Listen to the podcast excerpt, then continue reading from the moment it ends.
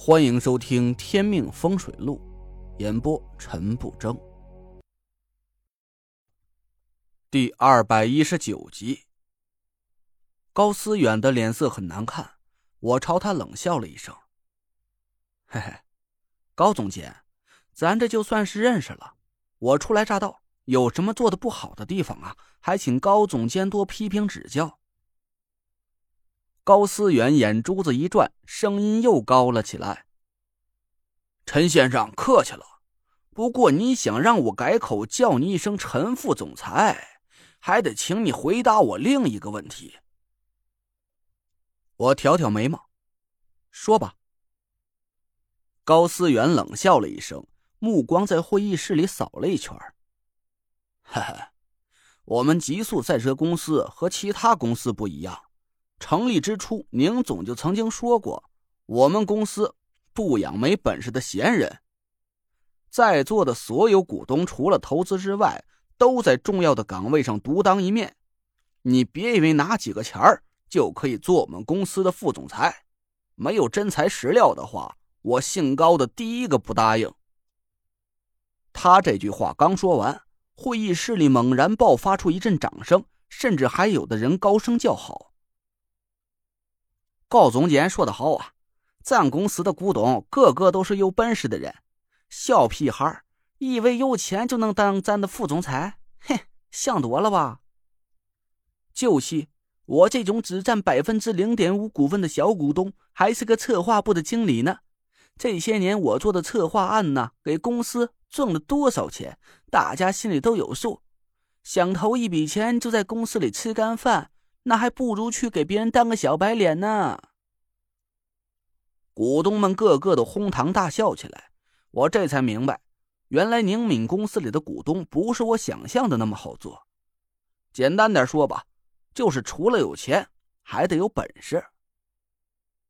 从其他股东的表情上啊，我就可以看出来，他们个个都是对公司有重大作用的人，每个人都肆无忌惮的鼓掌叫好，好像是下一秒钟。就可以把我这个捏着大把股份的小白脸从副总裁的位置上撵下去一样。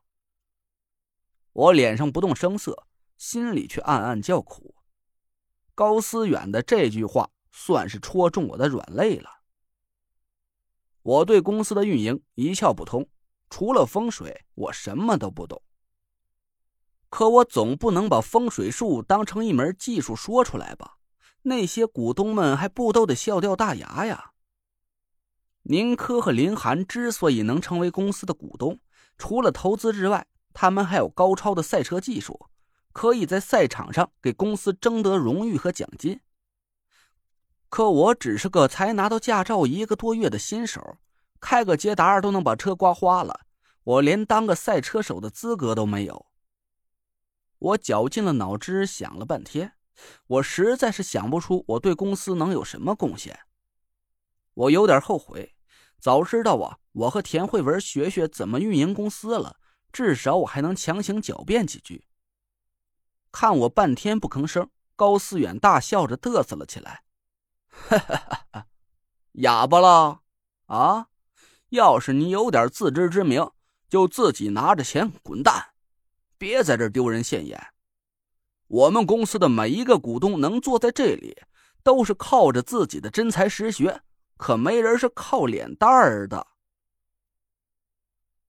他刮着自己的脸臊我，会议室里的人都哄笑起来。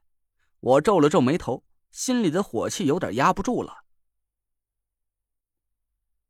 高总监，嗓门这么大，也不怕心火太旺烧坏了身体？时间差不多了，你也该吃药了吧？高思远愣了愣。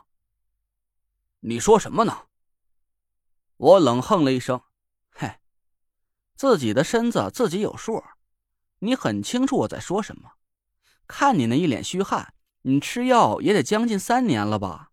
可你就是控制不住暴饮暴食的毛病，脾土湿重，肾水枯竭，心火虚盛，动不动就暴跳如雷。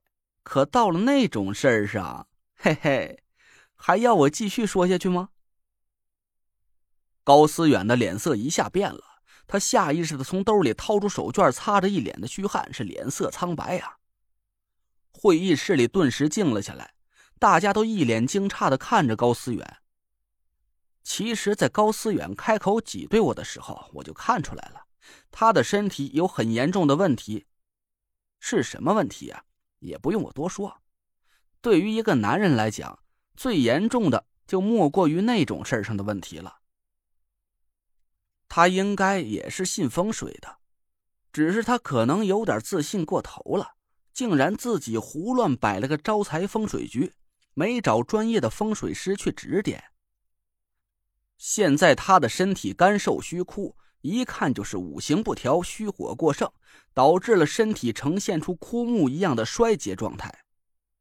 但是他出问题的根源呢，却不是在心火虚盛上。而是土星之气旺盛的不太正常，压制了肾水，从而导致心火没了禁制，又进一步伤了肝木。这就是中医五行辩证的神奇之处，不是头疼医头疼，脚疼医脚疼那么简单。我本来不想当着这么多人的面打他的脸，可这家伙有点太过分了。我看出他就是这些小股东们的头，擒贼先擒王。拿下了高思远，其他人就不是太大问题了。他结结巴巴的指着我：“你你你别扯开话题，不是你胡说，我根本就没有。”我打断了他的话：“风水可以养人，也可以害人，这是一门玄妙的学问，不是你这种门外汉可以自己胡乱摆局的。你对钱看得很重。”所以摆了个玄武阵生金招财，却不知道这玄武阵还有压制水行气运、招来烂桃花的副作用。而且你的田宅宫里是阴气闪现，我要是没猜错的话，你是按照阴宅的布局来装修了阳宅，简直就是自招其祸，不知死活。高思远的脸上冷汗不要钱一样的冒出来。他哆嗦了半天，颓然坐在椅子上。我勾了勾嘴角，转头看向了宁敏。宁敏微不可察的朝我笑了笑，他半天都没出面给我解围。我心里很清楚，这是他给我出的一道题。要是我连高思远都搞不定，那即便是他强行给了我副总裁的位置，我早晚也会被其他股东给拉下马。我从包里拿出一张符箓，放在桌子上。我看着高思远，语气缓了缓：“你布的玄武阵阵眼在正北吧？把这张符箓埋在阵眼下面三寸。家里的鱼缸挪到正西，养九条纯黑色的锦鲤。西南位置摆上一盆万年青。一个月之后啊，你就可以断药了。而且还有……”我顿了顿，对他笑了一笑。你女儿婚姻上的坎儿啊，也同时可以破解。你家姑爷会亲自上门磕头赔礼，从今天往后再也不会拈花惹草。你就等着抱外孙子吧。高思远不敢置信的看着我：“神了，神了！你怎么知道的？我女儿和女婿啊，确实是感情不太好。我女婿他……嗨。”我笑笑说。这就是你给他惹的祸了。你夫人的性子柔弱，镇不住坤位旺盛的土星之气。这烂桃花本来应该是在你身上，你会在外面桃花不断。但你这个人还不错，对夫人忠心不二，无论遇到什么勾搭你的女人呢，都能冷静把持。可恰好你家女婿是入赘的，算你半个儿子，所以就被你摆下的玄武阵影响了命格。他可没有你这种稳定的心性了，所以就导致了婚姻的不和谐。高思远是彻底服了，他几步跑到我面前，对我鞠躬。我把符箓塞到他手里，拍了拍他的肩膀。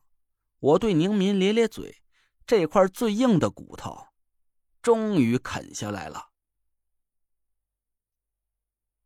感谢各位听众老爷，各位家人。能支持我，能支持这本书一直听到现在。我呢，在喜马开了个小杂货铺，里面是好吃的好喝的，家常用品，还有什么美妆护肤啊，是应有尽有。您呢，点开我的主页可以看到他的店铺。大家听书的时候可以没事进去逛一逛。还有啊，不争家是呼伦贝尔的，我的资料啊有我的微，大家可以加一下。我这里有正宗的呼伦贝尔牛肉干，如果需要的，嗯，加一下我吧。